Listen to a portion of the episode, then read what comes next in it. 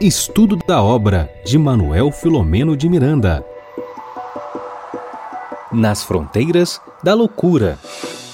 Pronto, boa noite a todos. Olá, amigos, internautas, companheiros queridos de todas as segundas-feiras à noite. Bernardo, meu irmão, seja muito bem-vindo.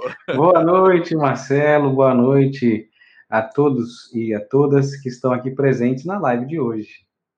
Isso, bom, bem, bem lembrado. Olha, estamos aqui Sempre gostamos de iniciar as nossas lives mostrando protagonista, aquele que efetivamente está entre nós, a obra, né? Essa obra maravilhosa aqui nas fronteiras da loucura. Esta é a nossa live de número 31. E na noite de hoje a gente tem um desafio muito gostoso, né, Bernardo, de conversarmos aqui. Bom, já já a gente vai falar desse assunto, tá certo? Falando de livros. Sim nós vamos iniciar a nossa live. A Regina colocou aí, olha, o episódio número 31, capítulo 25, técnica de libertação. A gente já já vai falar disso. Eu vou pedir, Regina, depois para você trazer o letreiro de novo para nós, porque agora, falando de livros, né, Bernardo? Nós vamos, à guisa aqui de introdução e de prece das nossas atividades, eu vou fazer a leitura, vou pedir ao nosso tenor para fazer a prece das nossas atividades, vamos nos servir desse opúsculo, desse velho e conhecido amigo nosso, a obra Vida Feliz, que na mensagem de número 71, pela pena do nosso Divaldo Franco, a nossa veneranda Joana de Ângeles escreve assim: Estás mergulhado no oceano do amor de Deus. Jamais te encontras sozinho. Deus está em ti e em torno de ti. Descobre-o e deixa-te conduzir por ele com sabedoria. És seu herdeiro, possuidor do universo. Permite que o seu amor te permeie totalmente, comandando a tua vontade os teus passos, facultando-te crescer com menos ou nenhuma dose de sofrimento. Em Deus, tudo encontras, plenificando-te completamente. Vamos orar.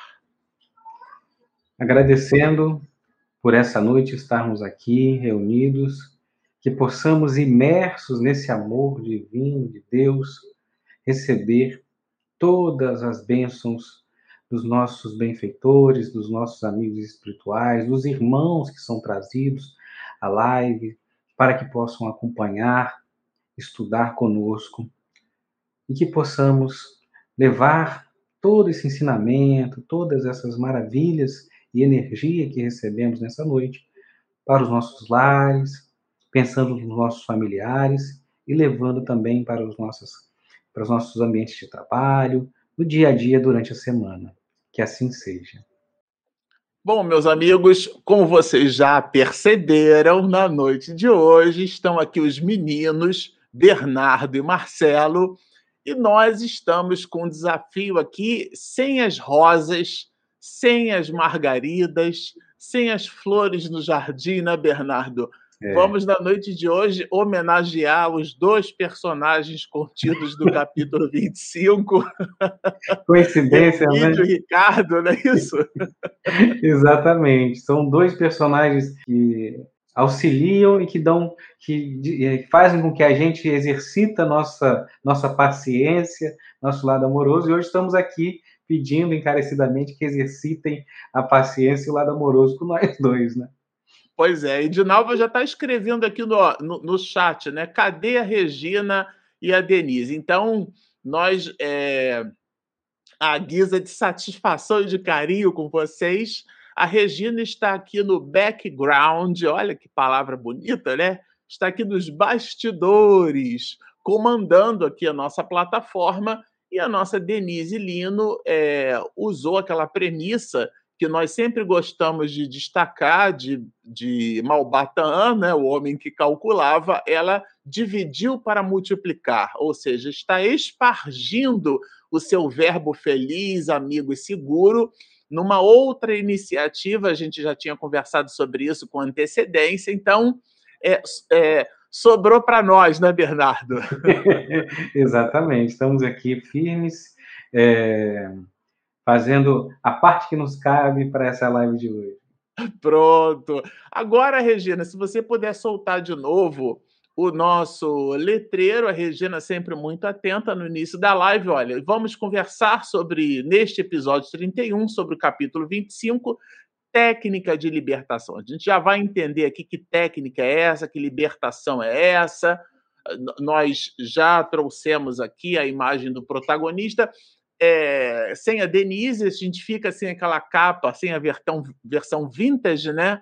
Mas temos aqui no canto inferior direito da, da nossa live a capa da obra digitalizada, uma arte que a Regina sempre gosta de colocar, e vamos ali dizer que está aqui representando as meninas, estão representadas aqui por esse formato digital. Eu preciso expedir né, a gratidão aos companheiros que estão apoiando, estão fazendo a retransmissão dessa nossa live e por ela você consegue fazer conosco aqui o estudo dessa obra. Bom, vamos ao trabalho, né, Bernardo? É isso aí, vamos ao trabalho. Vou colocar aqui, olha, como sempre, o protagonista, a versão digital. Bom, nós nos dividimos assim, tá? A guisa de, de informação para vocês. O capítulo todo, o capítulo 25, né? Já é habitual entre nós. A gente faz a divisão em parágrafos, né? Então, o capítulo todo tem 69 parágrafos, tá? Nós vamos fazer os comentários de 1 a 10. Depois, o Bernardo fará os comentários do parágrafo 11 até o parágrafo 37. Depois nós entraremos no parágrafo 38, a gente vai fazer um, um bate-volta aqui entre mim e ele, né? O, o, Bernardo, então, do 38 ele vai até o 51. Depois é, a gente faz o, o encerramento. Aí o Bernardo fala do 52 até o 62, não é isso, Bernardo? E por último, a gente vai fazer dos 60, do 63 até o 69. Essa é a divisão. Esse é o que nos esse é o desafio que nos cabe na noite de hoje. Bom, o título está aí bem grande na tela, né? É, a gente já começa com uma informação importante, que aliás foi a informação que, quando a Denise não está conosco aqui, mas ela participou do estudo né, em conjunto, e ela já destacou algo que eu achei bem interessante no nosso estudo, que é para trazer para vocês a visão de que o doutor Figueiredo, né, comentado aqui, né, quando eles chegam ao hospital, agora eles já vão resgatar todo aquela, aquele volume de considerações que Miranda depositou nos primeiros capítulos do livro, né, a história de Julinda, né? Então, é, o doutor Figueiredo é nada mais, nada menos que o próprio Arthur. Isso é uma. E a gente percebeu, esse foi um destaque, repito, que foi a Denise quem fez, né? Quando trata-se ali de uma posição de médico, é, é, o Miranda ele evoca né, o personagem com o doutor na frente, é o doutor Figueiredo, porque é o sobrenome dele, né? Doutor Figueiredo. E quando é a posição do pai, a posição do homem, a posição do espírito, daquele que auxilia, ele chama de Arthur. Mas Arthur e doutor Figueiredo são exatamente a mesma pessoa. Até comentávamos na, no nosso estudo, e depois a gente lembrou, né? A gente terminou de ler uma obra de Dostoiévski, né, que é a literatura russa, e o autor faz bastante isso. No caso ali, a literatura russa tem o nome, tem o sobrenome de família e tem o apelido. Então, você tem que prestar um pouco de atenção. É só para lembrar que isso é, é, um, é uma técnica, né? Vamos dizer assim, ou é uma característica, um artifício, né? Muito colocado entre os escritores e aqui com Miranda não podia ser diferente. Então ele destaca aqui a, a, a figura, né? De Arthur e do doutor Figueiredo. Depois, é, ele menciona que eles foram ao quarto de Julinda, tá? e a gente já coloca justamente essa percepção de que aqui a gente está trazendo, né, o capítulo 25 traz, resgata aquele romance, aquela história do romance, né? São várias histórias na história, né? Miranda faz isso com uma habilidade muito grande, vai colocando e tirando episódios sem que a gente perca, inclusive, o eixo central de todo o livro, né? Isso, isso tem sido bem enriquecedor para nós, né? Como leitores e como na posição aqui de estudantes do, do livro, né? Bom, ele menciona que em espírito encontrava-se igualmente dopada. Aqui a gente vai perceber, até doutrinariamente falando, aliás, aqui no canal a gente está estudando o capítulo de número 8, né? É, da parte segunda do livro dos Espíritos aqui no canal, e a gente já entendeu com Allan Kardec a influência é, do corpo sobre o espírito e a influência do espírito sobre o corpo. Neste caso, a gente quer destacar o contrário, né? Que é o mais é, é o inabitual. O habitual é a gente imaginar que o espírito certamente é o que exerce influência sobre o corpo. Mas aqui é o contrário. O corpo também exerce influência sobre o espírito. Por isso, inclusive, nós encarnamos. Porque quando estamos mergulhados num corpo de carne, existe essa troca, esse binômio. O corpo exerce influência sobre o espírito e o espírito sobre o próprio corpo. Todo o processo de transformação é, da nossa estrutura, do, do, do nosso corpo, é, se deu e inclusive se dá em função dessa influência, né? O perispírito, aquele elo, o conceito do elo perdido, que é justamente aquela alteração que o perispírito imprime na realidade somática, transformando-a, a, o, aqui o, o, o, lobo frontal, né? Região da fala, participa da região da fala, a terceira circunvolução frontal esquerda do cérebro, essas áreas que vão se desenvolvendo a partir daquilo que o espírito, na expressão do nosso querido Hernani Guimarães Andrade, né, o modelo organizador biológico, vai imprimindo na realidade somática essas alterações, essas alterações que o espírito imprime sobre o corpo. E essas mesmas alterações exercem influência sobre o próprio espírito. A gente está destacando isso porque a gente nota nesse parágrafo justamente a influência do corpo sobre o espírito. Quer dizer, o efeito que o analgésico, né, que o antidepressivo, porque Miranda destaca que ela estava dopada, exercia. Esse antidepressivo, então, é que dopava, né? É, Julinda, né, ele chegava inclusive à tessitura espiritual, né? E aqui a gente observa ela já acompanhada de dois obsessores, Elvídio e Ricardo. Nenhuma alusão ao Marcelo e ao Bernardo que estão aqui ajudando a fazer a live, né? Os meninos aqui em homenagem ao nosso Elvídio e ao nosso Ricardo. Bom, no parágrafo 4, a gente vai perceber algo que a gente vai encontrar a explicação um pouquinho mais lá na frente. E eu não vou fazer spoiler, né? Apesar de ter a casa mental sitiada, aqui é bem interessante a gente notar que Miranda usa essa expressão aqui, casa mental em itálico, tá? É, e ela estava sitiada, quer dizer, aqui, né, envolvida, né, por fluidos perniciosos do perseguidor. E claro, a gente já entendeu tratar-se ali de Ricardo, né? Pude notar, e esse pude, ele, Miranda, isso é o autor espiritual destacando para nós, que ele notou que alguns pontos, né, não dominavam, não estavam dominados integralmente por esses espíritos. Então, é, essa é uma anotação interessante, quer dizer, ela estava envolvida de alguma forma envolvida por esses espíritos, mas não integralmente, tá? E aqui Miranda anota, vou fazer um trocadilho aqui. Miranda anota o que o doutor Bezerra nota, porque ele escreve. Né? O mentor, quer dizer, doutor Bezerra, percebendo as minhas interrogações silenciosas, aqui eu acho isso de uma sutileza, né? E ele então faz para nós, né, essas anotações. É uma explicação do Dr. Bezerra, e aqui a gente destaca de novo, né? Essa posição de humildade, a posição do aprendiz, né? Que Miranda faz questão é, de se colocar, estabelecendo uma conexão direta com o leitor, né?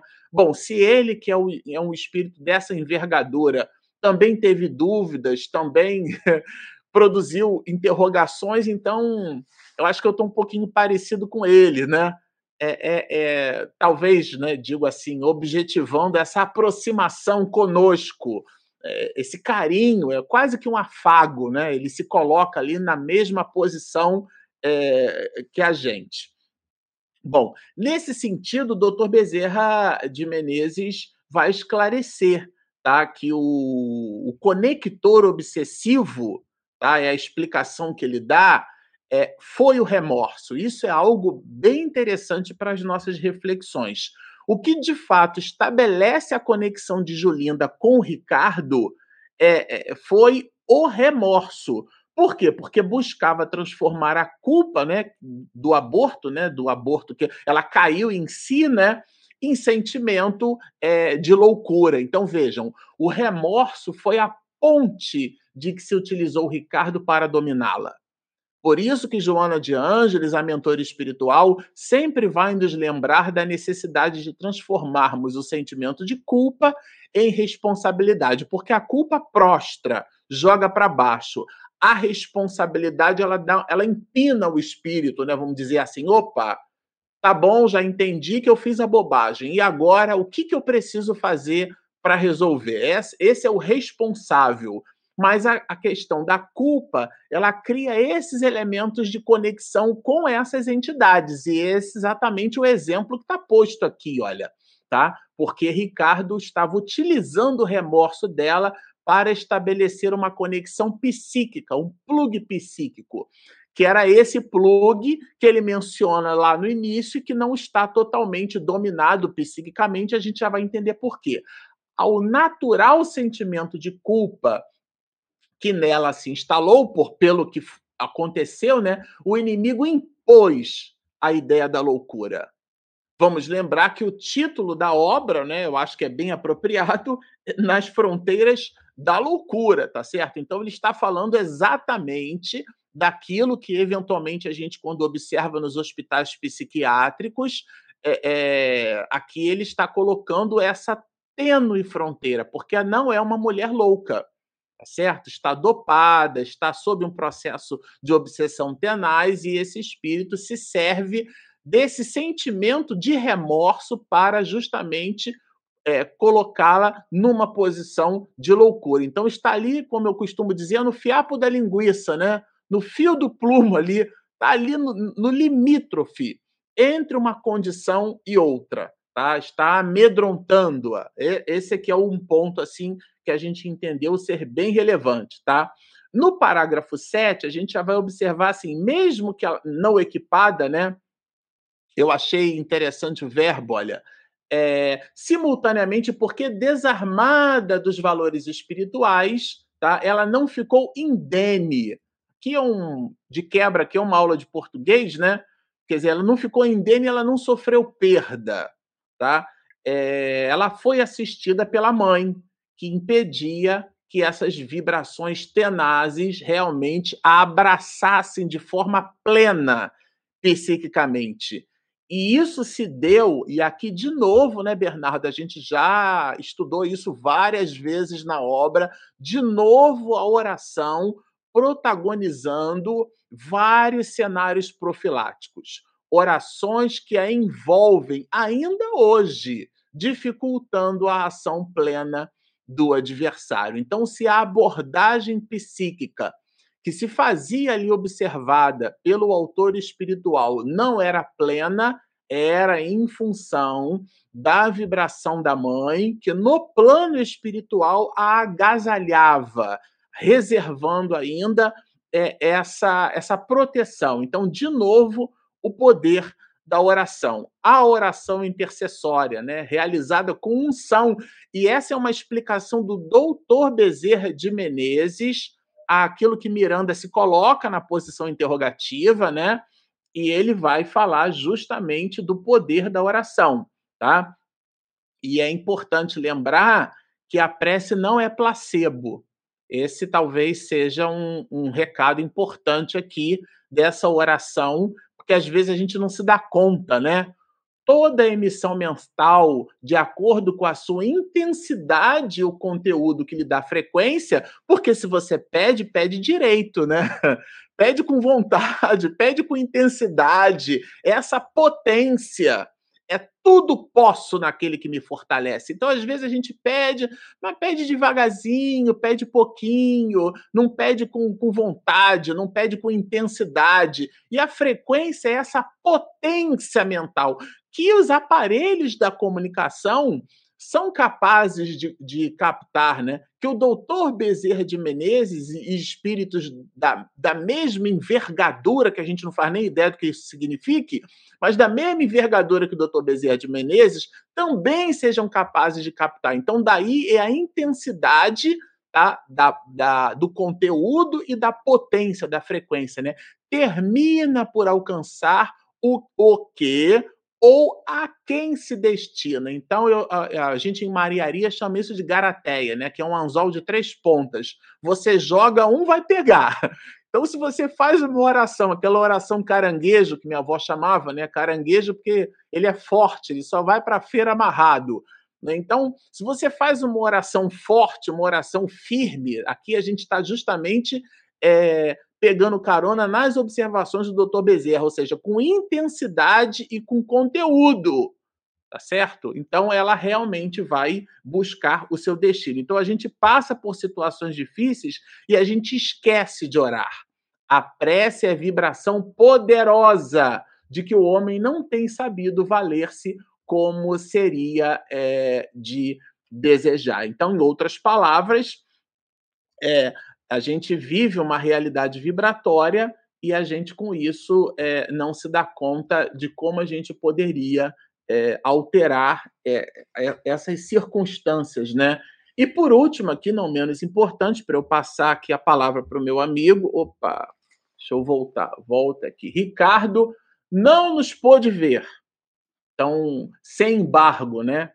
E a, eu achei isso interessante, eu já vou passar a palavra para o meu amigo aqui, olha, ele pressentiu os dois e aí ele se afastou. Quer dizer, Ricardo, né, o obsessor, ele estava em outra realidade vibratória. Ele não viu, e aqui é importante a gente entender que o espírito não vê com os olhos, né, ele enxerga como um todo, e, e ele então resolveu se afastar. É, Bernardo, diz para a gente o que, que acontece aí depois desse afastamento. É muito interessante, Marcelo, que a partir da, desse afastamento, né, e nos parágrafos que a gente separou é, para estudar, há uma repetição de palavras, de termos, que quando isso acontece, né, num, num momento de estudo, no livro, no mínimo a gente tem que entender e, e é, despertar nossa curiosidade para que assim, por que, que há a repetição dessa palavra, por que, que esse termo está sendo repetido, né? Precisamos prestar atenção da importância, né? Porque não está ali colocado porque faltaram palavras para o autor, porque ele não tinha outra expressão para utilizar. Ele fez a repetição de forma didática para o reforço de nós que somos aprendizes. E aqui, né, no parágrafo 11, começa dizendo que Dr. Bezerra convidou, né, convidou-nos discretamente a concentração e aplicou passe. Isso também é sempre, é sempre é, bonito e forte a maneira com que é, Miranda descreve as ações do Dr. Bezerra, sempre discreto, sempre é, colocando de forma direta, firme, mas com muito amor, né? Então, assim, é, colocou ali e começou a aplicar passes em Julinda, em espírito, repetindo a experiência no seu corpo. E aí, né, atendo a, especialmente ao campo ali, né, o, Bezerra se concentrou no seu no, no, campo cerebral, né, sobre a ação da energia benfazeja, pobre enferma, movimentou-se um pouco como a diminuir a torpe intoxicação fluídica. Então aqui nós estamos falando de passes, de fluido. Já quero deixar aqui é, registrado que vamos falar bastante, né, sobre o capítulo que a Regina é, gosta muito de 14, é, de a Gênese, que fala muito sobre isso. Então, é um capítulo que quem é, lê, estuda e fica aqui o convite para ler o capítulo 14 de a Gênese, quando a gente está falando sobre isso, porque vamos entender muito essas, essas ações, né? É, da questão do fluido, da questão do passe. E aí, é, falou aqui nessa questão da, da, né, da fluídica, e também das drogas indigeridas, e acalmando suavemente num sono agora refasante. E aí Miranda se coloca aqui e diz, né, é, no, no parágrafo 12, observei que o cuidadoso mentor imantou-a de fluidos especiais. Isso aqui é maravilhoso, assim, porque é, ele poderia descrever para a gente que fluidos são esses, como funcionam, mas se ateve ali a colocar que ela imantou-a de fluidos especiais que pareciam resguardá-la da ação perniciosa do perseguidor. Olha que interessante. É, o Dr. Bezerra de Menezes deu um passe.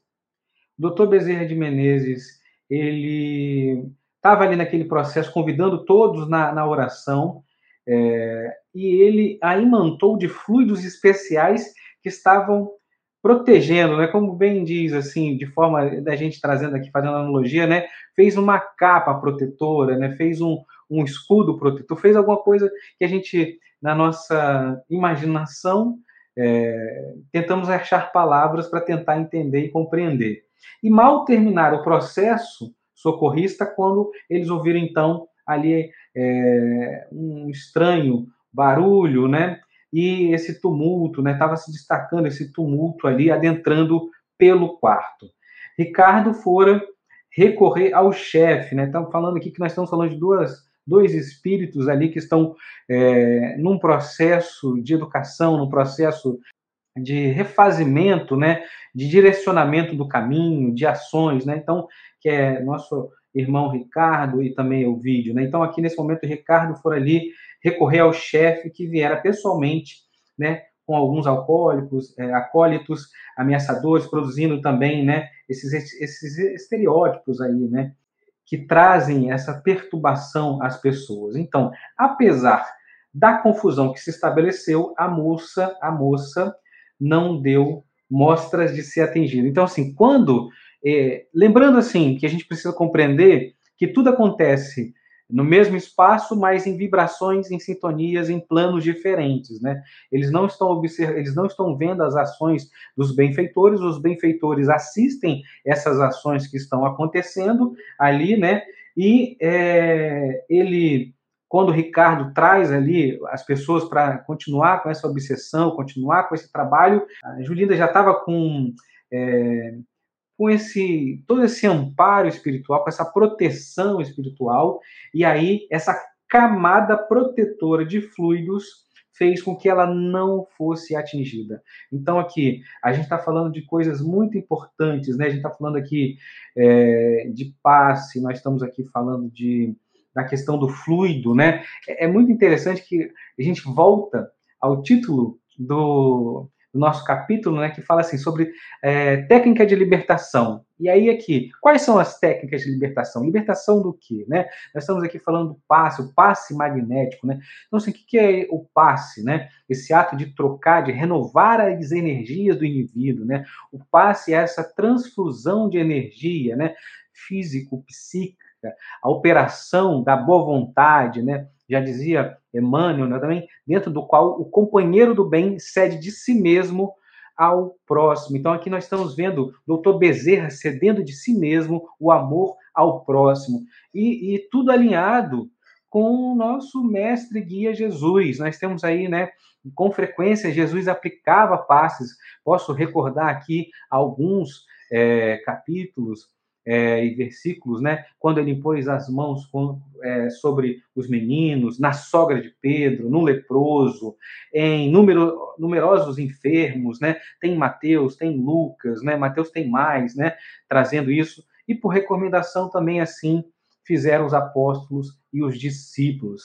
E então, Allan Kardec, em A Gênese, no capítulo 14, trata de uma forma ampla e profunda e traz para a gente toda uma sistematização para que a gente possa compreender e estudar é, a questão do fluido. E hoje, olha que interessante, a leitura inicial de, do Marcelo, é, trazendo a benfeitora Joana de Anjos, trouxe para a gente mensagens em que falava que nós estamos ali imersos né, é, no amor divino. E para entender o fluido, para entender a obsessão, mas para entender a proteção que o doutor Bezerra de Menezes aplica sobre Julinda, é, temos aqui, né, trazendo o livro dos Espíritos, né, a questão número um, né? O que é Deus? Então, a inteligência suprema, a causa primária de todas as coisas.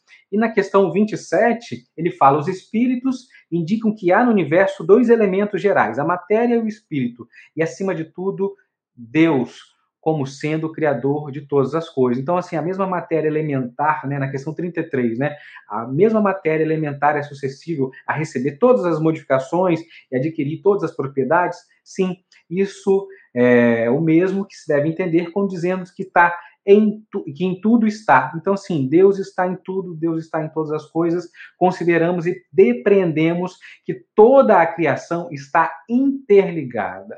Toda a criação divina está interligada.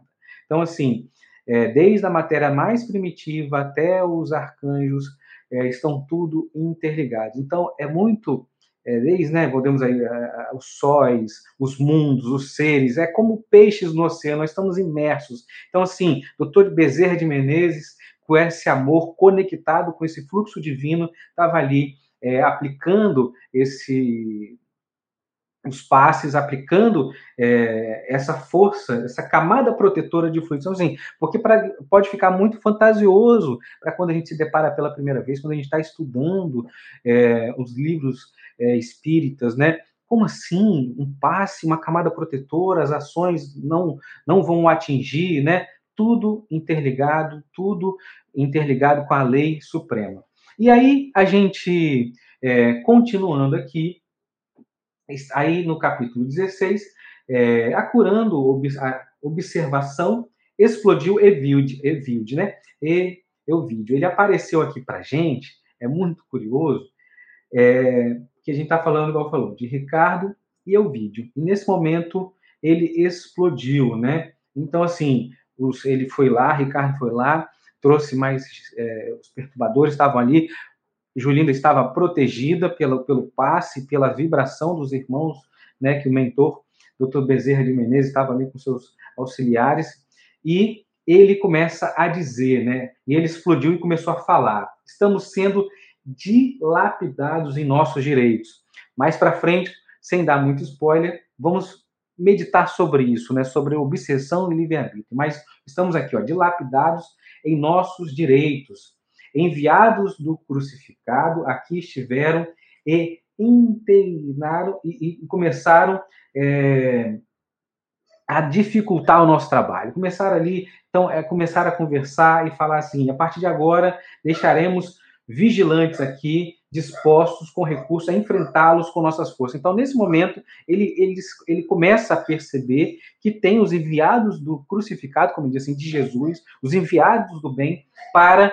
E aí começa a pensar como combater com isso, né? E aí examinou a enferma e descarregou energias viciadas. Mais uma vez, lembrando aqui, ela já tinha tentado, já começou a receber é, a, é, a Julinda já começou anteriormente a receber é, essas emanações, novamente agora recebendo as emanações de vídeo e não recebeu nada porque estava não foi atingida porque estava envolvida por esse por essa camada protetora, né? E também aqui, ó, é, porque conhecesse algumas técnicas de magnetismo, de hipnose, explodiu colérico, né? Então, assim, falando ele estava ali com muita raiva, ele estava ali, né, é, perdido e cego na vingança, falando, né? É, ela vai absorver essas forças no capítulo, no parágrafo 20, né? E que, e, consumirão, voltando a receber as nossas. será uma questão de tempo. Então ele estava achando assim que por uma questão de fala pede até calma, né? Falando que por uma questão de tempo, em algum momento ela vai receber, vai acabar voltando a receber nossas forças. Porque isso eu também fiquei meditando, né? É, o nosso irmão ali que está na, naquele momento ali com uma visão é, desviada do, do, caminho correto, cego na, na, na vingança, ele, ele, ele tentou atingir, não conseguiu, mas falou, não, calma que daqui a pouco. Então, assim, refletimos nós nos nossos pensamentos, nossos dias, nossas ações. Muitas vezes nós estamos com a nossa capa protetora, nós estamos é, colocando ali a nossa camada protetora de fluidos com o nosso momento de oração, com aquele momento que a gente está é, com o nosso pensamento em sintonia com os espíritos benfeitores, né? Quando recebemos uma prece intercessória, como estamos nesse momento de oração, mas é difícil a gente se manter nesse estado constante, né? Então é um exercício que às vezes eu me pego e coloco aqui para a gente fazendo, como se a gente se manter nesse estado de vigilância, né? Vigiar, vigiar e orar. E aqui Ricardo é, pareceu não entender a ocorrência é, de que, de alguma forma, parecia dificultar a, a tarefa. Então, estava perdido, não estava entendendo o que estava acontecendo, né? E aí, Evilde começa a conversar com ele, apresentava como um governante dos destinos que ali tramitavam. E, e por é, sua vez, enfim, é, Miranda coloca para a gente aqui que eles estavam observando tudo, né? Como eu falei, eles estavam em uma outra é, faixa vibratória, um outro plano, e observava a grandeza é, das soberanas das leis. Então, assim, nem os benfeitores, nem os obsessores naquele momento estavam infringindo a soberana, a soberania das leis, nas leis divinas, né? Tudo está de acordo, né? Se a gente lê causa e efeito, enfim, se a gente se aprofunda no nosso estudo, nós vamos ver que está tudo, é, tudo tem uma ordem, tudo tem algo que, que, que está de acordo com a divindade. Então aqui estávamos ali, como diz o benfeitor Miranda também, ó, estávamos no mesmo espaço, até coloca espaço em itálico, né? É, Para que a gente possa é, é, é, mais uma vez assim, tem muitas palavras que fogem o nosso, que faltam para explicar situações que ainda nós temos conhecimento. Né? Então estavam ali no mesmo espaço em que se movimentavam os agressores, porque é, sintonizássemos em outra faixa vibratória. Podiam ver, mas é, sem que fosse facultado mesmo. Então, eles não conseguiam enxergar, né, os, os espíritos ali, os obsessores, não conseguiam enxergar os benfeitores. Aí, transcorrido alguns minutos, o vídeo afastou-se, não sem antes prometer a Ricardo que tomaria as providências compatíveis com o sucedido, né? E tranquilizou quanto ao próximo desfecho. Então, estavam ali naquela tramando, né, é, a situação, combinando a situação Ricardo um pouco sem entender, eu vídeo falando que é muito enfurecido, explodindo de raiva, né? Enfim. Aí colocou, apressaremos a sua volta pelas próprias mãos. Aqui está colocando a fala, né? Que podemos é, compreender e pode confiar. É, temos interesse nesse caso, falando assim, esse caso aqui é um caso que nós temos interesse, vamos continuar trabalhando, né, da forma errada para que ele possa continuar. E aí, é, falando sobre isso, né, sobre é, o, a questão dos fluidos, que é muito citado aqui, né, nesse, nesse, nesses parágrafos, né, lá também no capítulo 14 de A Gênese, tem as qualidades dos fluidos, como bem diz Marcelo, né? Se tem a qualidade é, boa e a qualidade ruim. Então a gente precisa diferenciar, saber como, né? É, perceber, né? Então assim como os pensamentos é, corrompem os fluidos espirituais, sendo, portanto, os viciados, os fluidos que envolvem os maus espíritos e os fluidos que envolvem e são emitidos pelos espíritos bons são puros na medida da sua perfeição moral. Então, de acordo com a nossa perfeição moral, de acordo né, com a nossa evolução é, espiritual, nós estamos ali também emanando, enfim, trabalhando nesse fluido cósmico de acordo com, com a gente. E a princípio o Ricardo apresentava tão receoso, agitado, lembrando que está ali um movimento assim de muita confusão. É, o autor ele, ele, cita muitas palavras assim, né? É, agitado, tumulto, e ao mesmo tempo a Julinda estava lá e nada era atingido. Então, assim, na tela mental ouvi o benfeitor convidar-me à necessidade da união psíquica. Então, assim, A situação estava é, agravando, a situação estava se tumultuando, e na tela mental dele, olha que interessante, né? É, foi convidado, né, pela, pela força da mente, né, pela, pela, pela comunicação dos espíritos, vamos dizer assim, né, para que a gente possa, é, sem usar as palavras, né, apenas quando assim, nossa, eu ia dizer isso, sabe? Quando a gente às vezes tem isso no nosso dia a dia, assim, de nossa, eu ia dizer isso, você acabou de falar, a gente eu ia te ligar, você mandou uma mensagem, nessa sintonia que às vezes acontece com a gente. Então, aqui, de uma forma sublime, de uma forma magistral, é, essa comunicação desses espíritos benfeitores, né? Então, convidou ali que havia uma necessidade de união psíquica. Então, o quê? Uma união de pensamentos, desses pensamentos, né? Desses espíritos puros, é, para é, a emanação desses fluidos é, especiais. Então, ali começou a impresse a Jesus, objetivando atendimento aos envolvidos na trama do sofrimento, para si mesmo, para que, que haviam engendrado. Então, a si mesmo, esse sofrimento, né, mais uma vez, muitas causas de, de sofrimento somos nós mesmos que nos causamos, né? E aí aqui deduziu que o amigo espiritual, medi, mediante a ação do pensamento edificado com o mestre, canalizará esforços de energia com o superior para o recinto, modificando a psicosfera do ambiente, né? Que afetou o inimigo de Julinda. Então, assim, aquela situação ali, é, Julinda já estava protegida, os benfeitores estavam ali, mas a situação havia é, tumulto, um ambiente agitado, né? Os espíritos ali estavam querendo, de qualquer forma, né?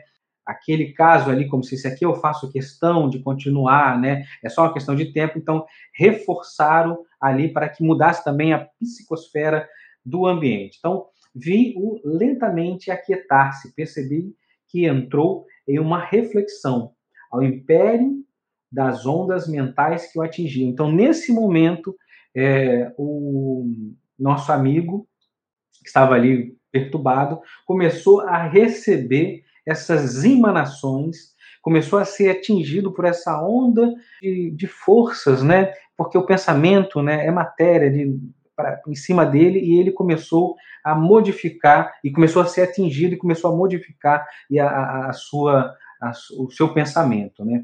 Agora poderemos ir levando conosco é, o estado de, no estado de sono, né? De que se acometido dentro que será cometido dentro de pouco. Então, assim, eles estavam é, colocando com ele, assim, para dormir, né? Vamos colocar aqui, sabe quando a gente está muito agitado em casa, quando a gente está na casa da nossa avó, na casa é, dos nossos avós, de um parente, da, da mamãe, que a gente está muito agitado, a gente fala assim, vamos dar um suquinho de maracujá para poder descansar e amenizar? É o suquinho de maracujá que, que a gente leva, mas que os benfeitores têm de uma forma muito especial. Começando aqui a pensar e afrouxar os vínculos de tensão, ele cederá ao repouso, que nos propiciará transladá-lo sobre indução hipnótica. Então, assim, mais uma vez, é, sem dar spoiler, na frente a gente vai falar sobre a questão do livre-arbítrio e obsessão, né? Porque ele está sendo, ele estava querendo atingir a nossa irmã Julinda, estava ali perturbado, mas ele precisava de um tratamento. E o tratamento começou, é, é, começaram a levar para o tratamento né? A nossa não é uma atitude de violenta, falando aqui agora, ó, entrando no livre-arbítrio, né?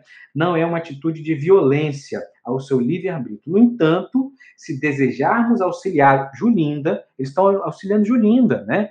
Porque assim, ele está cego na vingança, cego no ódio, perdido, mas Julinda, que já tem um outro caminho, tem um outro lado, tem uma, uma é, precisa de outras ajudas. Então, assim, a gente percebe aqui, né, que o auxílio, né, é, acontece para um, mas também para o outro. Então, somos convidá-los, convidados a socorrê-lo, primeiramente, porque a sua insânia de hoje resulta de dores vigorosas de que padece de antes, né? Ocasionados pela invigilância dela. Então, assim, é aquele ciclo vicioso que em algum momento precisava, é, precisa ser interrompido para que o trabalho comece a ser feito, para que a evangelização comece a ser feita. Então, aqui, magnetizando o ambiente, e porque não mais acostumado com a, a, com a psicosfera densa, né, diminui a fixação do ódio. Então, assim, mais uma vez aqui colocando coisa assim, Às vezes a gente está a gente está acostumado a não receber coisas boas, a não ser bem tratado, né? E, e a gente não percebe, a gente não percebe. A gente pode estar tá aqui, é, nosso irmão está aqui, né? Porque ele não está acostumado com a psicosfera menos densa, né? Que diminui o ódio. E aí isso é um reflexo, assim, é do nosso cotidiano, né? É, quantas vezes a gente é, não percebe que a gente não trata bem o, o, outro, né, ou que o outro não nos trata bem, e a gente acha que isso é comum, que isso é normal, que a gente não tem uma referência de algo positivo, né? Então por isso que a gente precisa estudar, para que a gente pode, a gente precisa meditar sobre o evangelho para enxergar os caminhos, né, que a gente possa seguir. Então é, diminui aí e agora aqui também, né? No tempo ele vai sentir saudade da paz. Isso aqui é, é maravilhoso, né? É, quando a gente coloca assim, a pessoa vive sem paz. A pessoa está ali cega, perdida e está sem paz. Em algum momento, essa pessoa vai sentir saudade de paz, sentir saudade de um caminho diferente, né? Porque ela cega na vingança, cega no perdido, perdida, né? perdida nesse momento, ela esquece que ela está fazendo mal a si mesmo, vive sem paz, né? Então aqui, ó, teleguiado pelo nosso pensamento, ele sairá sem despertar suspeitas nos é, e nós vigilantes deixados por ouvidos, assim como também é, vão conduzir ele, conduziremos a casa espírita. Então vão conduzir ele até a casa espírita. E assim sucedeu, totalmente adormecido, sem levantar suspeita, né? Suspeição. Ricardo também foi conduzido, ele foi conduzido psicamente pelo mentor da casa espírita, no qual o irmão Genésio Duarte nos aguardavam para ali começar. Então, assim, aí a sessão mediúnica é, propriamente dita ia ter início, mas olha o trabalho todo que foi feito para que um, espírito fosse levado até uma reunião mediúnica, olha o trabalho todo que é feito até é, para que essas oportunidades. Então, precisamos refletir que cada momento de reunião mediúnica, cada espírito que está ali, que se encontra, ele precisa ser acolhido com muita paciência. E a gente precisa também é, ter muita seriedade nesse momento, porque são, assim, oportunidades únicas e chaves que nós temos para dialogar, para conversar com os espíritos. E assim, agora, volto a palavra para o Marcelo, para que a gente continue o nosso bate-bola de hoje. É, agora vamos conversar sobre a sessão mediúnica, né, Bernardo? A gente já já viu aqui todo, toda a preparação realizada pelo Dr. Bezerra de Menezes, esse maracujina aí que o Dr. Bezerra entregou para o Ricardo, né? E eu achei bem interessante, né, Bernardo, porque se a gente, eu me lembro quando você estava fazendo os expedindo os comentários, eu me, eu me peguei nessa parte aqui, que foi justamente. Isso me chamou muita atenção. A operação que ali se realizou escapou-me. Eu me lembrei de uma. De um, de um trecho, aliás, é o capítulo primeiro da obra A Caminho da Luz, onde Emmanuel coloca é, sobre as informações contidas na tradição do, do mundo espiritual é, onde ele diz que é, os espíritos luminares, os Cristos, né? Porque Cristo não é sobrenome de Jesus, né? É Jesus o Cristo, a gente chama de Jesus Cristo, tá tudo certo, mas de verdade existem espíritos na mesma condição de Jesus, são a, a, a, essa condição crística, né?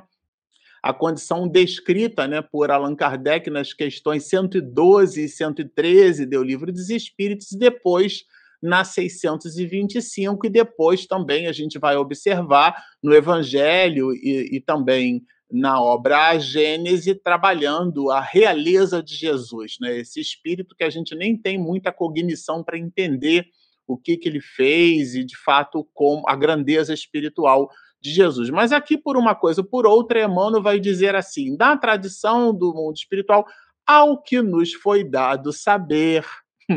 Aqui está um pouco parecido com o que Miranda colocou, né? Porque essa operação do Dr. Bezerra, ele, vamos lá, ele transladou um espírito, colocando ele para dormir, deu uma maracujina psíquica, achei ótima essa expressão aí do Bernardo, e o próprio Miranda não entendeu direito como é que foi isso. Escapou-me, a operação escapou-me. Então, Miranda presencia o fato, narra para nós, e o doutor Bezerra de Menezes, que a gente brinca aqui, esse quitaro do mundo espiritual, porque ele mobiliza recursos e possibilidades que certamente estão contidas na lei, né, que, que o Bernardo amplificou aqui muito bem, mas a maneira, né, a praxis, para usar uma expressão acadêmica, o modus operandi, como é que aquilo de fato aconteceu, a gente não faz uma ideia, né? A gente pode explicar o efeito, mas assim, a psicogênese, como é que aquilo se deu de fato, o próprio Miranda narra para nós que a operação escapou para ele. Isso mostra a grandeza do trabalho, porque na verdade eles transladam um espírito para uma reunião mediúnica, e aqui sim, aqui, tá? A sessão mediúnica, vejam, vou colocar aqui, vou marcar em amarelinho, ó. A sessão mediúnica propriamente dita ia ter início. Então, aqui se inicia a reunião mediúnica, que ela é providenciada pelo Dr. Bezerra de Menezes para acontecer na casa espírita.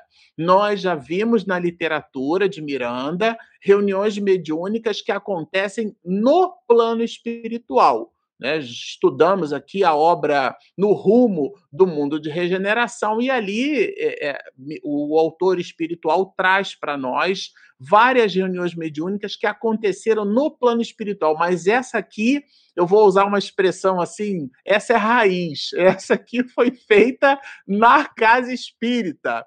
E, claro, o próprio autor espiritual mostra a grandeza do benfeitor espiritual Dr. Bezerra. Porque eu brinquei aqui do Kitaro? Porque ele, de fato, já estava com seu psiquismo conectado com o trabalho da instituição. Porque isso acontece na, na mesma tessitura amostral espaço-tempo. Eles fazem o, o, o adormecimento do companheiro e levam esse companheiro para a reunião mediúnica, translada assim como se fosse um fantasminha, ele está lá sonambúlico, né? Translada ele para a reunião. E aqui de novo a gente vê o médium Jonas, né?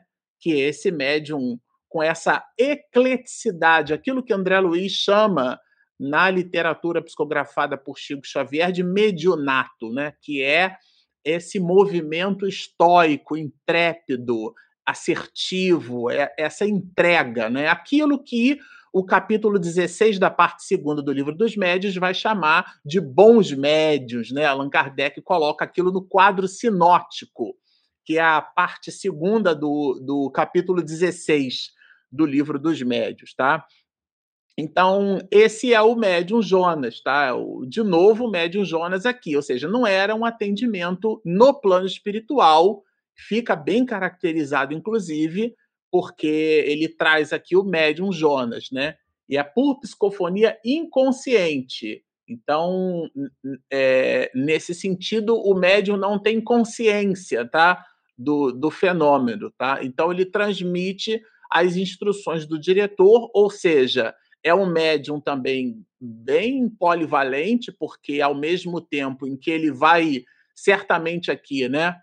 É, estabelecer conexão psíquica com o Ricardo, ao mesmo tempo ele transmite as instruções pela psicofonia do, do diretor, tá? enquanto os companheiros ali estavam em sintonia com o trabalho. Então, isso realmente mostra né, uma, uma, no parágrafo 39, tá, é, o que caracteriza realmente o trabalho é, do mundo do mundo material.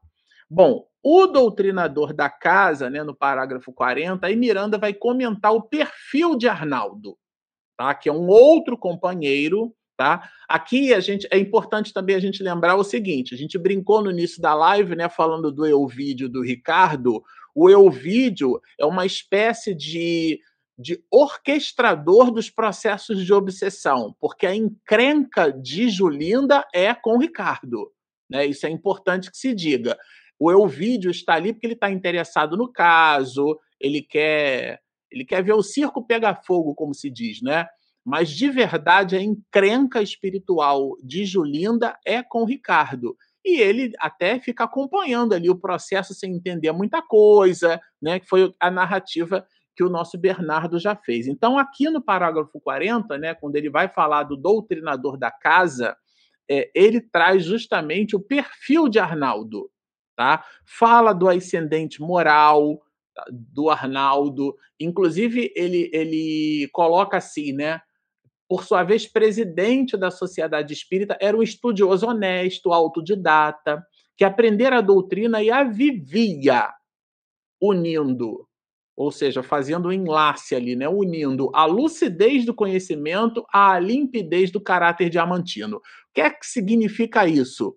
É a tese não é nossa, ela é de Jesus. Pelas obras vos reconhecereis. Então, quando ele une a lucidez do conhecimento, ou seja, aquele material que o esclarece, é aquele que, os, que estabelece a sua conduta, que é esse caráter diamantino. Então, em palavras francas, o irmão Arnaldo era espírita. Eu achei isso bem interessante aqui, né? Por quê? Porque a gente lembra a definição de espírita, reconhece-se o verdadeiro espírita. A gente sempre gosta de lembrar espírita quando eu digo assim, ah, eu sou espírita.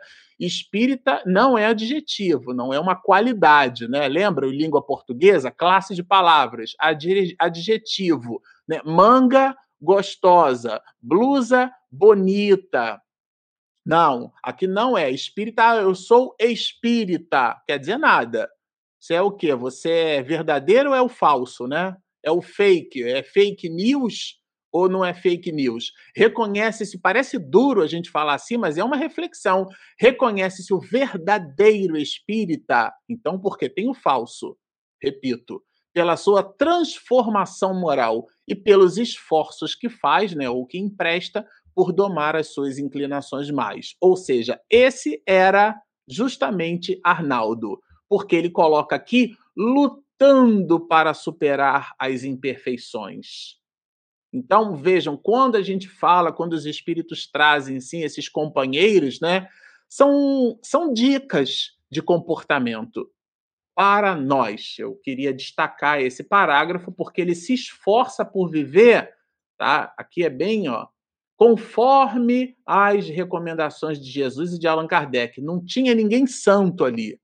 palavra santo ali separado por Deus, né? Bom, aqui no parágrafo 41, né, é, esse coloca ainda algumas características adicionais de Arnaldo portador de uma alta sensibilidade, muito embora permanecesse lúcido nas reuniões. Então, a habilidade do diálogo era dele, era uma conquista, era um patrimônio do esclarecedor. A habilidade de penetrar no psiquismo do espírito, é aquela habilidade que a gente tem de não pedir aumento para o chefe, né, quando ele está irritado e nervoso, tá certo? Então, é, é, é disso que a gente está falando. Essa habilidade de, no diálogo com o outro, perceber que aquela pessoa está nervosa. Outro dia, meu filho estava comentando aqui que ele entrou no metrô para ir para o curso, né? E o rapaz empurrou ele de um jeito, deu um empurrão assim, e ele só de olhar para o rapaz já percebeu que não valeria a pena nem falar nada, baixou a vista, porque senão ali estava feita uma encrenca. A pessoa parece que está predisposta né, a, a criar encrenca com alguém, a criar algum tipo de confusão e a gente simplesmente só vai jogar gasolina no fogo. Então, nesse sentido, essa habilidade aqui era a habilidade é, é, nele, porque ele permanecia lúcido. E essa, essa sensibilidade era dele, portador de alta sensibilidade. Então, a gente achou interessante no parágrafo 41 é, sinalizar o seguinte: que ele não ficava mediunizado, né? A sensibilidade estava construída nele como um traço de caráter. Já na 42, quer dizer, da mesma forma, aqui esse da mesma forma é uma, é uma locução que traz para a gente uma série, né? Não se permitir afetar pelos elogios. Vejam, elogios destituídos de finalidade quando a gente, o que é que significa isso? O autor espiritual é muito assim, ele é muito sutil. Elogios destituídos de finalidades têm um nome, chama-se bajulação.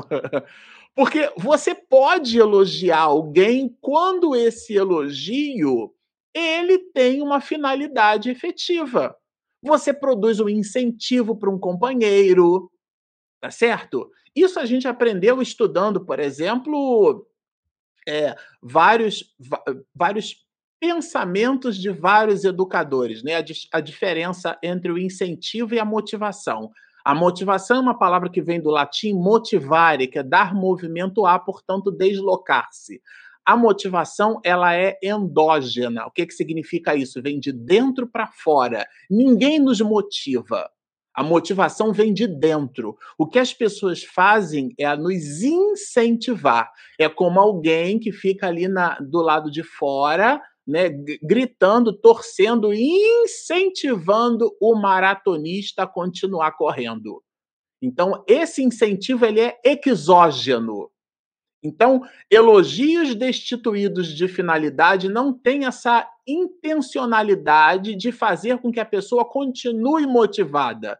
Portanto, você faz o incentivo. Aqui, quando é destituído de finalidade, trata-se de uma bajulação ou pelas críticas improcedentes. De novo, crítica improcedente é um juízo de valor míope, porque a gente fala daquilo que está percebendo, mas a nossa percepção é um ponto de vista, e todo ponto de vista é sempre a vista de um ponto, ou seja, uma visão circunscrita, diminuta. E ele, esse espírito, Arnaldo, esse esclarecedor, esse é o naipe de pessoas que o Dr. Bezerra de Menezes separou para esse diálogo, tá certo, gente? É Jonas, é Arnaldo, esse é o template que ele coloca aí, tá? Ele não se impactava com elogio e nem muito com um elogio destituído de finalidade, portanto, de bajulação, e nem muito menos de crítica azeda, improcedente, né? Essa visão míope da criatura humana, tá? Respeitava os outros. Eu achei isso interessante, mantendo-se humilde, né? Estado humilde. É, se a gente for é, da simplicidade desnecessária, fazia-se respeitar, inspirando confiança, tá? Em linguagem popular, não fazia tipo. Era ele mesmo. Tudo bem? É, esse é o espírito da. É, é, esse é o destaque que o autor espiritual faz para quem, com quem Ricardo vai dialogar. Esse é o destaque que o autor espiritual faz. Não sou eu que estou fazendo destaque. Eu tô, estou simplesmente trazendo o conteúdo que está contido no texto. Então, era ele, ele, Arnaldo, quem normalmente atendia as entidades. Era ele. Precisava ser alguma, é, é, se comunicavam através da mediunidade de Jonas. Então vocês veem que é uma espécie de binômio perfeito, né? Era ele, né?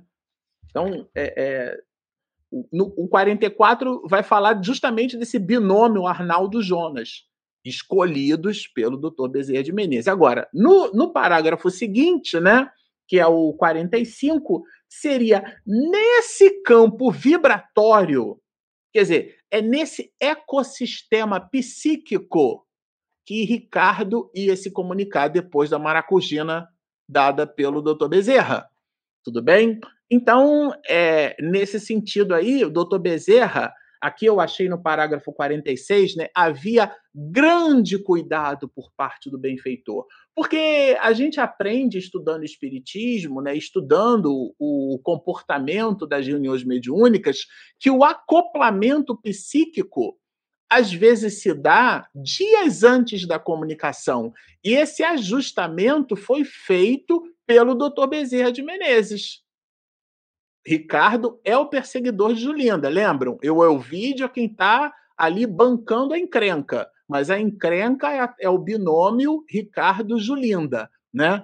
E, e ele, então, faz o ajustamento da comunicação na reunião mediúnica, né, com, com com Arnaldo. Arnaldo é o esclarecedor, Jonas é o médium, Ricardo é o espírito e Julinda é aquela que está lá no hospital dopada. Agora ela está numa espécie de bolha do Michael Jackson, psíquica, né?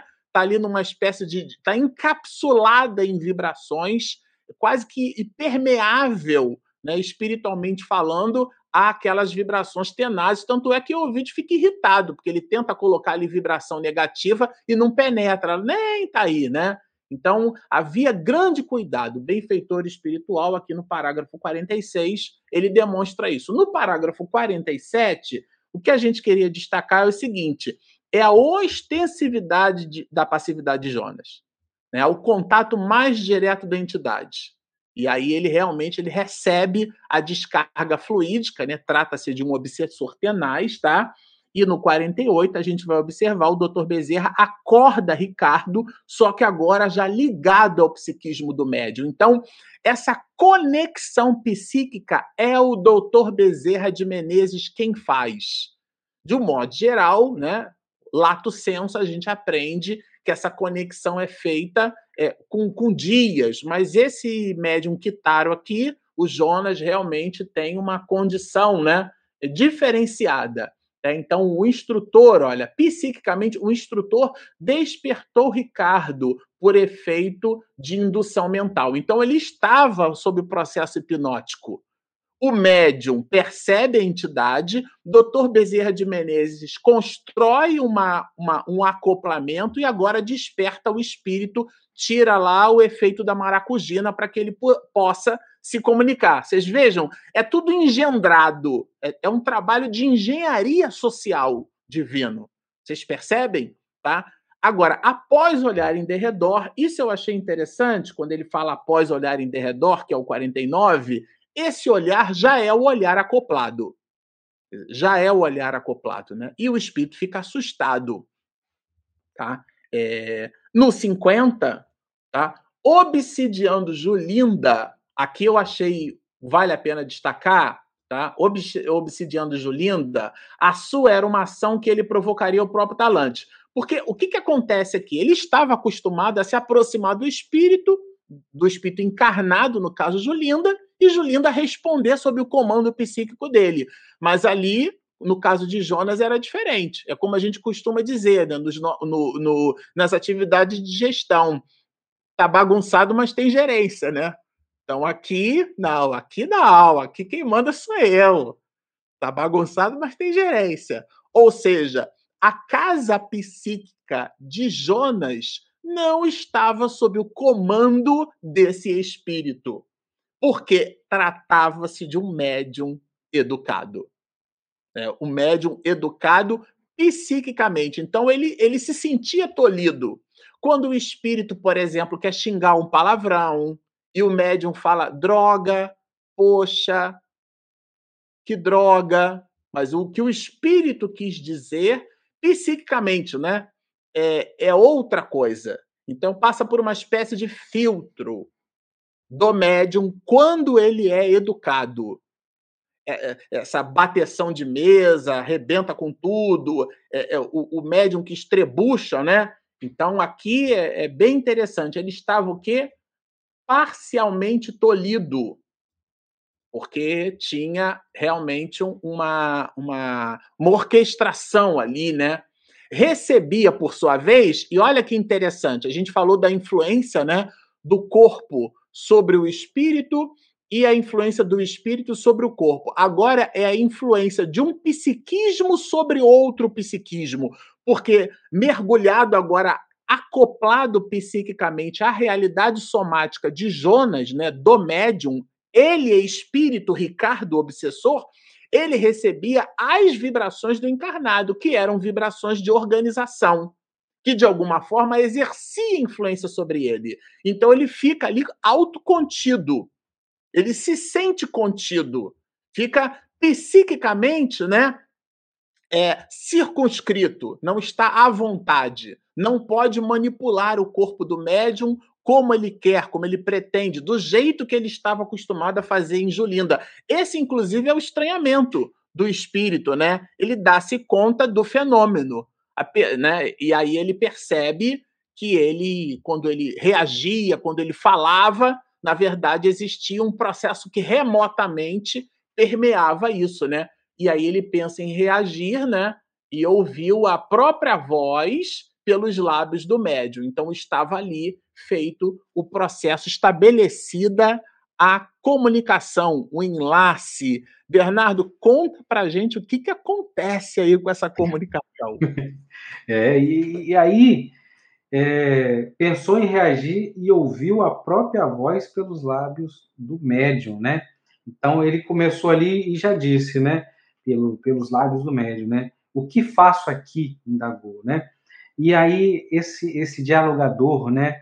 Que tem esses é, esse caminho tão alinhado com o Evangelho, com o amor de Jesus, as palavras dele é, são assim tão fortes, tão comoventes e também tão acolhedora, né? Ele diz assim, ó, visita-nos por mercê da vontade de Deus, respondeu o doutrinador. E aí, né, o, o espírito está ali perdido, não sabendo, né? Pergunta onde me encontro, o que pretende de mim, e o, o, o, o doutrinador diz: o caro amigo está em casa, em nossa casa de oração, onde todos nós nos preocupamos um com os outros, pensando na felicidade geral. E aí vem a frase dele, né? De Ricardo ali, que está perdido, diz assim: Mas eu não desejo ser feliz. Enfim, né? É, melhor dizendo, a minha felicidade é diferente. Então, assim, primeiro ele fala que não queria ser feliz, mas depois ele fala de uma felicidade que é diferente, né? Que felicidade diferente é essa? E como ser feliz. É é, já dizia o poeta, né? Impossível ser feliz sozinho, né? Mas eu coloco esse sozinho sem a presença de Deus, sem a presença do, do amor divino que nós estamos mergulhados. Está, está querendo não enxergar, né? Então, assim, ele está ali, é, é uma felicidade diferente, que logo mais alcançarei, desde que nada mais me interessa além do que estou realizando. Então, assim, é a vingança, está cego ali, né? E aí ele falou assim, por que me sinto preso, né? Ele está se sentindo preso, como disse Marcelo, trazendo para a gente, ele está tolhido, ele está, ele não pode fazer o que ele bem quer da maneira que ele quer, ele não pode falar as palavras que ele bem queira dizer, porque ali está no momento de educação, no momento de entender que existe o discernimento, né?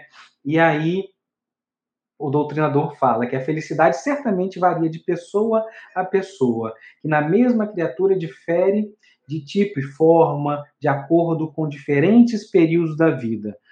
Tudo bem, né? Que lindo a gente compreender isso, né? Que em diferentes momentos da vida tem o nosso momento de felicidade. Mas essa que ele está falando não é a felicidade verdadeira, né? Então, assim, é, aí diz assim: o que numa ocasião parece ser dita, numa outra se apresenta como desgraça. Além disso, só legitima quando faculta a todos um quião de júbilo. Isso aqui é uma tese de mestrado, é um seminário para a gente falar sobre o quião de júbilo, né? Essa coisa que Paulo trouxe muito sobre a questão do regozijo, da felicidade, né? Essa felicidade ao estar presente, ao, ao, estar encontro, ao estar junto, vivendo né, é, o Evangelho, vivendo no caminho é, do Cristo, né? O que não me parece ser o seu caso. Então, assim, essa felicidade plena é, não é o seu caso. Você está trocando a palavra, não é felicidade. Você pode até ter falado que, que é uma, uma felicidade diferente, mas não é felicidade que você tem. Então, assim, é, demais o meu amigo não se encontra prisioneiro aqui. Então, assim, também ele não está preso, né? É, daqui a pouco a gente vai falar sobre isso, né? Falamos já sobre a questão do livre-arbítrio, né? É, já foi citado ali. Então, assim, ele não está preso. É, então, ele diz assim, é, aqui, exceto se deixou aprisionar a si mesmo. Então, assim, é, muitas vezes Estamos prisioneiros da nossa mente, prisioneiros dos nossos pensamentos, prisioneiros é, das nossas ações. Então é aquilo, né? É, aonde está o seu tesouro? Onde está o seu coração, né? Então aqui a gente possa fazer é, essa reflexão sobre o que é estar preso, né? É, Marcelo pode bem dizer depois sobre a questão filosófica, né? De, de, de aprisionar uma pessoa, mas a mente dela ainda está livre. Então, assim, não, não, não, não estou preso, né? Então, aqui ele começa a falar e descrever sobre isso, né? É, no exercício das paixões infelizes, enfim, do que é, mostrando para ele outro caminho. Aí o, o, o, o Ricardo o Espírito diz assim: tudo está muito bem, porém o meu lugar não é aqui. Não pretendo ser examinado, enfim, porquanto não tenho satisfações a dar a quem quer que seja. Vou e vou-me de retorno para o hospital, querendo ir embora, né? E aí o, o, o doutrinador diz: não ignora o irmão que tudo é relativo, especialmente o exercício da vontade, já que veio sem saber como, e o que implicará também que havia sido trazido. É possível que não se possa ir no momento que deseja. Ele, ele, ele esqueceu que, assim, se ele não soube como chegou ali, como que eu vou embora? Isso aí é para a nossa vida, né? Às vezes a gente está no local, alguém fomos de carona com alguém, chegamos, ah, vou embora. Aí você fala assim, sabe como que vai embora daqui? Ah, não, não sei como é que é. Então, assim, é o mínimo, né?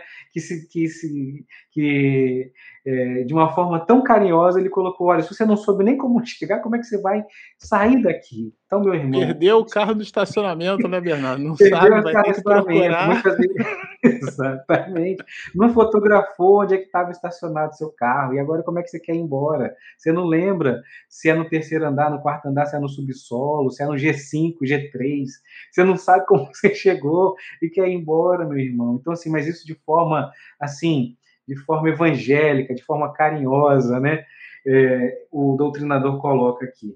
E aí, é, não tenho. Aí ele também coloca assim: não tem mãos, né? Senão só o ódio, o desejo, a vingança, o desespero que convive, né? E aí, mais uma vez, o doutrinador falou: mesmo que não queiramos, somos todos irmãos, porque procedentes da mesma paternidade divina, que é única, né?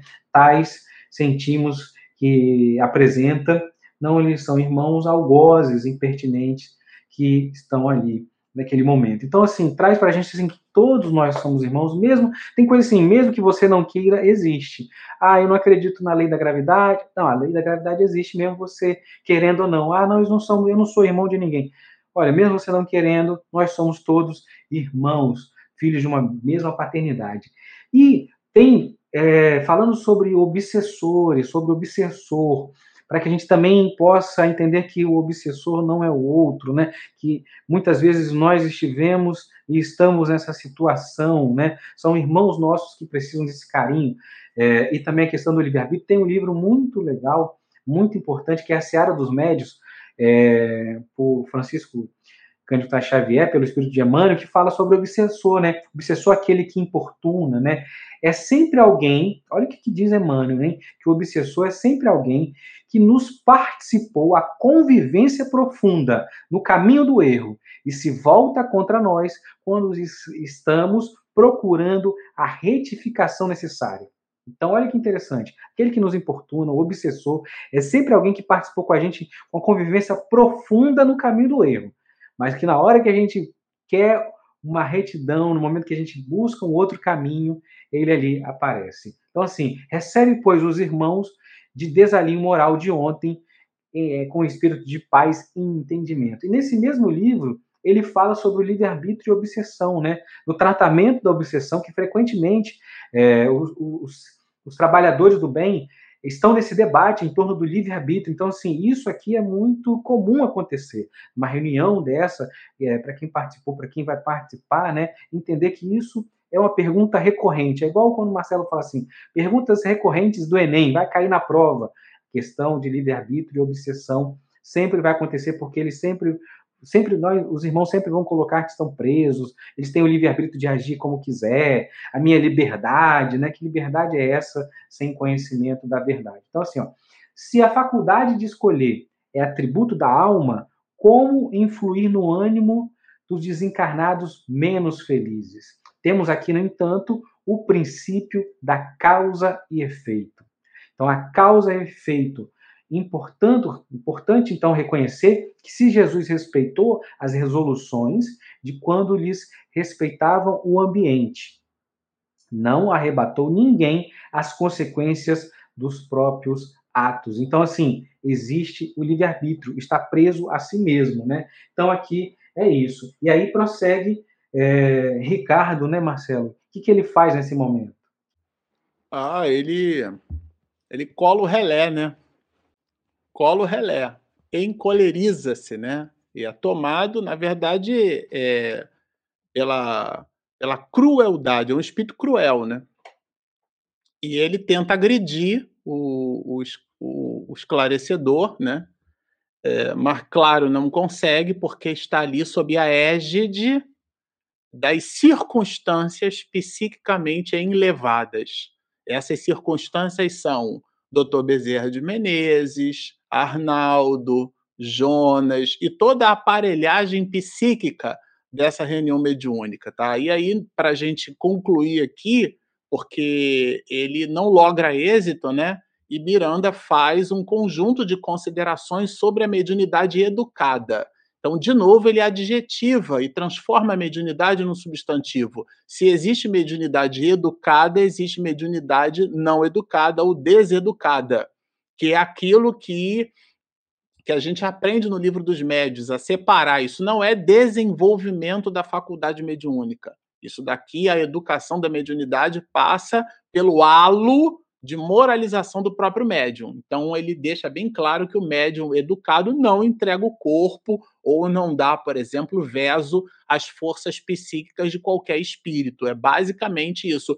Mesmo em estado sonambúlico, ou seja, mesmo naquele tipo de comunicação aonde é, o médium, é, que Allan Kardec chama de médium falante, né? ou médium sonambúlico, a palavra psicofônico aparece uma única vez no capítulo 32 do livro dos médios. Né? O movimento espírita usa bastante essa palavra, mas não importa. Independente desse, do caso de ser sonambúlico, onde ele estaria inconsciente, né?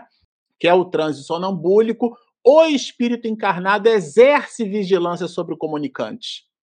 É bem interessante isso. Eu me lembro muito do Leão falando que o médium é o corresponsável pela comunicação. Tá? No, no parágrafo 64, né, continuando aqui para a gente encerrar, ele vai mostrar assim, num médium espírita como Jonas, como é da mesma forma que.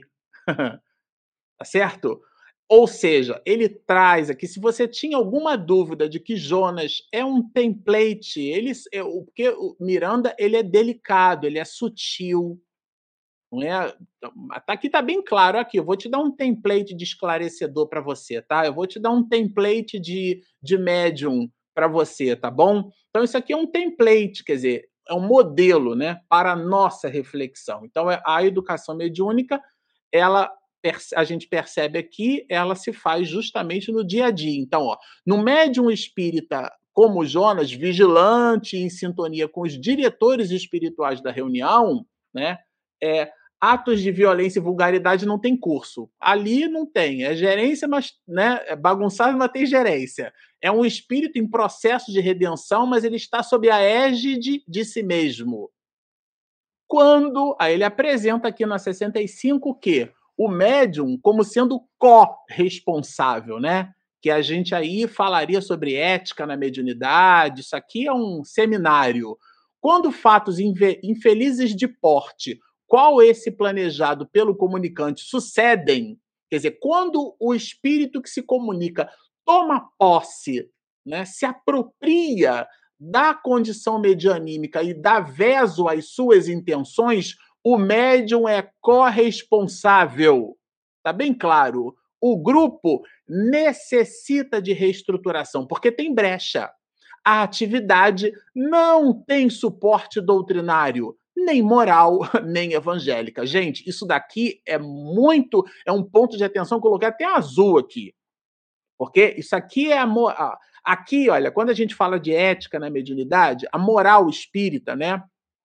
A moral diz respeito ao costume, às relações de hábitos e costumes de uma prática, né? Então é a ideia da praxis, né? Então a moral espírita é a prática espírita. A prática espírita é baseada num conjunto de regramentos estabelecidos por Jesus. O nosso norte, como é que deve se comportar o cristão? Então a gente toma, por exemplo, o comportamento de Jesus. Então o nosso modo de agir, daí que vem a palavra ética, né? Vem do grego ethos, é o modo de agir. Ele precisa estar em coerência com a praxis, com aquilo que moralmente a gente diz ser o melhor para nós. Isso é ética na mediunidade, isso esse médium tem. Então, O médium, quando ele é corresponsável, não é porque em uma hora e meia na reunião mediúnica ele dá passividade, é porque o comportamento dele está em coerência com aquilo que ele efetivamente tem como enlace moral.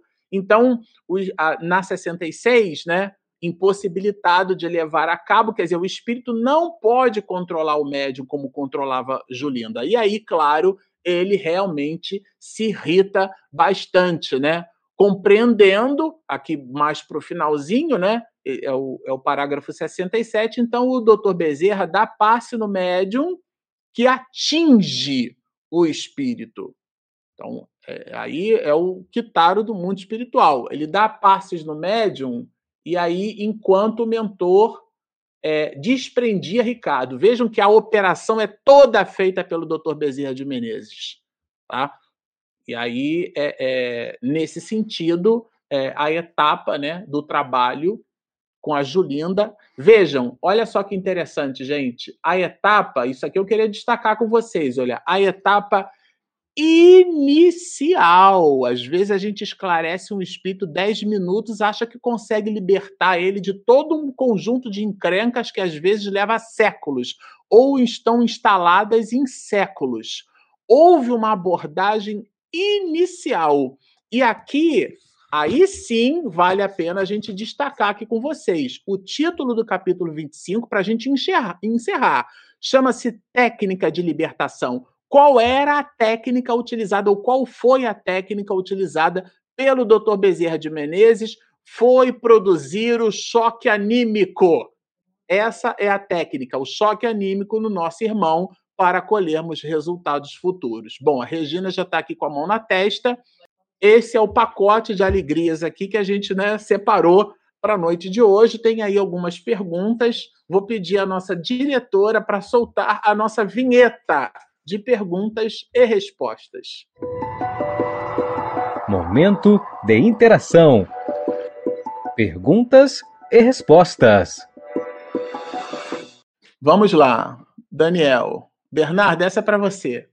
É Daniel Rosa de Assis perguntando assim: diante da manifestação mais hostil do espírito comunicante, cabe ao médium adequar o rancor do espírito, conseguindo sua doutrinação no êxito da desobsessão? Como disse Marcela aqui, a gente tem trazendo como referência é, o médio Jonas e o doutrinador, né, que estão aqui ligados e que trouxe aqui vários, é, vários preceitos que a gente poder observar de que estão alinhados com a doutrina é, espírita, estudando, são espíritas que estão é, caminhando e, e, sintonizados com o bem. Então, assim, neste caso, né, a gente teve aqui um, um, um, um como pode se dizer assim, um item que foi importante para que pudesse, mais um item importante para que o, o espírito, né, é, pudesse ser, como disse Miranda aqui, tolhido nas suas ações. Então, essa manifestação hostil desse espírito é, é, que está ali né, é, se apresentando, ele tem também um médio como uma pessoa, um filtro para facilitar, para estar tá ali auxiliando e tendo êxito na desobsessão. É a mamãe, olha. Marcelo, é sempre que o medicamento administrado ao corpo atinge o espírito, em que circunstância isso se dá? É, eu vou. É ótima pergunta, né? Porque ela é uma pergunta doutrinária, e eu vou é, entregar aqui os comentários. Aliás, os comentários não, a indicação da questão de número 368 do Livro dos Espíritos aonde os espíritos, através da pergunta de Kardec, nos fazem perceber que o espírito exerce influência sobre o corpo e o corpo também exerce influência sobre o espírito. Essa influência ela está subjetivada pelas circunstâncias de cada qual. Então é sempre? Não, não é sempre. No caso de Julinda isso aconteceu, mas nem sempre. Então isso vai subjetivado, ou seja, pertence ao sujeito, né? depende da, da, das condições do espírito. Aí agora você, você responde essa, Bernardo. É, Julinda recebeu é, toda essa proteção espiritual por mérito ou misericórdia divina, ou os dois. Bacana porque aqui no, no início do, do, dos parágrafos, né, já diz também que as irradiações positivas do amor da mãezinha, né, que era portadora de credenciais de, de relevo no nosso plano. Então, assim, tinha ali as orações da mãezinha, é, que, que tinha, então, esse merecimento e esse mérito, mas, óbvio, também com a misericórdia divina. Muito bom. O analista júnior, que eu acho que ele já é pleno já. É, boa... É CEO. É, ou seja, é. é. Boa noite. A habilidade na manipulação e a qualidade dos fluidos dependem da evolução moral do espírito? É ótima essa sua pergunta, sabe? Porque às vezes a gente, quando está assim muito triste, está muito necessitado, os espíritos que oram a Deus com fervor, pedindo ajuda, naquele momento o espírito estabelece um influxo vibratório de tal natureza que as forças espirituais superiores conseguem ouvir, vamos dizer assim. É que esse ouvir não é, o som é uma onda mecânica, né? O som é uma perturbação das moléculas do ar. A gente usa essa palavra ouvir, mas não é exatamente ouvir, tá certo? Mas nesse sentido, são é, é um clamor que o espírito promove através da oração, que não precisa estar de mãos postas. Então, nesse sentido, é, quantos suicidas, quantos espíritos, a, o próprio depoimento de André Luiz no umbral, e muitos espíritos que são socorridos, e não são espíritos evoluídos, mas naquele momento eles apresentam uma qualidade fluídica, uma confluência, uma tessitura vibratória convergente, retilínea. Não é um pensamento difuso, é uma vontade firme, como coloca Allan Kardec no livro dos médios, né? Não é uma vontade efêmera, como coloca o mestre de Lyon. Então, não necessariamente os fluidos dependem de uma evolução moral. Por isso que Jesus vai dizer assim: a tua fé te curou. E, no entanto, eram espíritos com encrencas espirituais, tá certo? Então, não necessariamente, tá? Essa é da Margarida para mim? Vai para o Bernardo. Pode ser você, Bernardo. A gente intercala aqui, eu e ele. Margarida Melo, podemos dizer que Ricardo comunicava-se com o médio Jonas através da psicofonia inconsciente deste, isto é, o espírito se apresenta a ele mesmo, apesar de não controlar o médio em momento algum. Olha, o que nós temos aqui, a, questão da inconsciente tem, tem dois caminhos, né? que é assim, está inconsciente, não saber é, a pessoa está em estado inconsciente, está estado dormindo, não, estava acordado, e consciência de, de saber, da, do, da, da, não tinha consciência do que estava acontecendo, né? Ele passou a ter consciência durante o diálogo. Ele estava assim, com movimentos limitados, estava parcialmente tolhido. Então, assim, o estado, o, o estado em que Ricardo estava, ele estava lá é, dialogando, conversando, sabia é, que, que, estava participando né, de uma reunião, quando acordou e foi comunicado, mas ele não tinha controle sobre o médium, né? Então, assim, é, ele tinha seu, seu, seu, seu é, suas ações limitadas. Se você me permite uma parte, Bernardo, é bem interessante a gente, viu, Margarida, é, é, separar aquilo que Allan Kardec coloca no livro dos médiuns como sendo médio inconsciente, tá? Tá no quadro sinótico do capítulo 16, e aquilo que Miranda traz no livro como sendo médio inconsciente. Na tradução do francês clássico para a língua portuguesa, médio inconsciente é aquele que não tem consciência da sua mediunidade, ou seja, ele produz o fenômeno e não sabe. Tudo bem. É isso que é o médio inconsciente lá do livro dos médios. Médio inconsciente aqui é o transe sonambúlico. Então é só para a gente não, não, usar a mesma palavra porque elas são, elas têm ali nuances diferenciadas, tá? Aqui significa que o, o transe sonambúlico de Jonas entregava uma passividade que não é aquela aonde o médium participa ativamente do processo, né? Existem médiums psicofônicos que eles, eles entregam a mediunidade, mas eles sabem do que está acontecendo. E mesmo no caso de Jonas, como o Bernardo destacou, é, ainda assim está sob a égide do médium. Mamãe, Marcelo, você concorda com esse binômio Arnaldo Jonas? É raro de se encontrar em nossas casas espíritas? Por quê? Ah, mãezinha, eu vou estar tá fazendo juízo de valor sobre o comportamento alheio, né? Eu vou estar, tá, na verdade, faz... É, aferindo né, a condição moral das pessoas. E quem sou eu na fila do pão para fazer isso, tá certo? Eu imagino que aqui seja um template, né? Miranda traga para gente assim: olha, tem essa dica aqui, dá uma olhadinha nisso aí com carinho, que se for por esse caminho aí dá certo, né? Que esse binômio Arnaldo e Jonas aí é realmente um binômio bem poderoso. Última pergunta da Margarida. Marcelo, no último parágrafo, o que quis dizer Dr. Bezerra com o termo choque anímico? Você poderia explicar um pouco mais? Obrigada. Ótima sua pergunta. E aqui é o seguinte: o choque anímico o Bernardo destacou isso né, na resposta, é, é assim: o espírito ele se comunica com, é, usando, né, se servindo da mediunidade de alguém, através do perispírito. Por isso que a expressão incorporação é, é, ela não é muito apropriada no sentido literal, porque ele não está no corpo. Às vezes pode até estar, como o espírito que acha que está premendo a tecla do, do piano para produzir o fenômeno. Ele acha que ele empurra.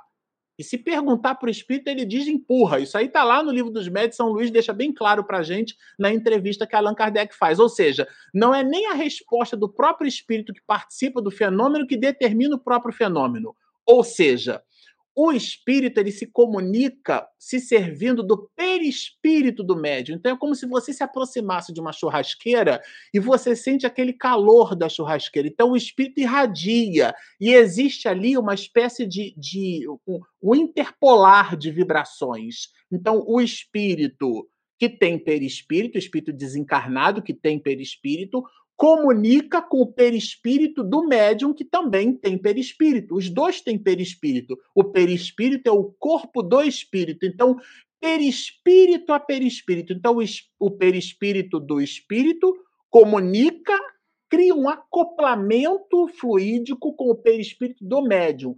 Quando esse acoplamento fluídico se dá, igual naquele filme Avatar, que eles pegam né, uma, uma, um cabelo e faz uma conexão neural existe um enlace entre o espírito e o, e o, e o entre o médium e o espírito. Esse enlace, a gente chama isso de choque anímico, porque o espírito já está desencarnado, então ele não sente mais o cheiro, Quantas não foram as comunicações que a gente percebe que o espírito sente o oxigênio entrando no nosso pulmão? Que isso para ele é estranho. Então ele sente o corpo físico de volta. Esse é o choque anímico. O que o Dr. Bezerra de Menezes quis foi promover esse choque anímico, mas a palavra choque não é no sentido pejorativo, né? Não é um taser para machucar o espírito.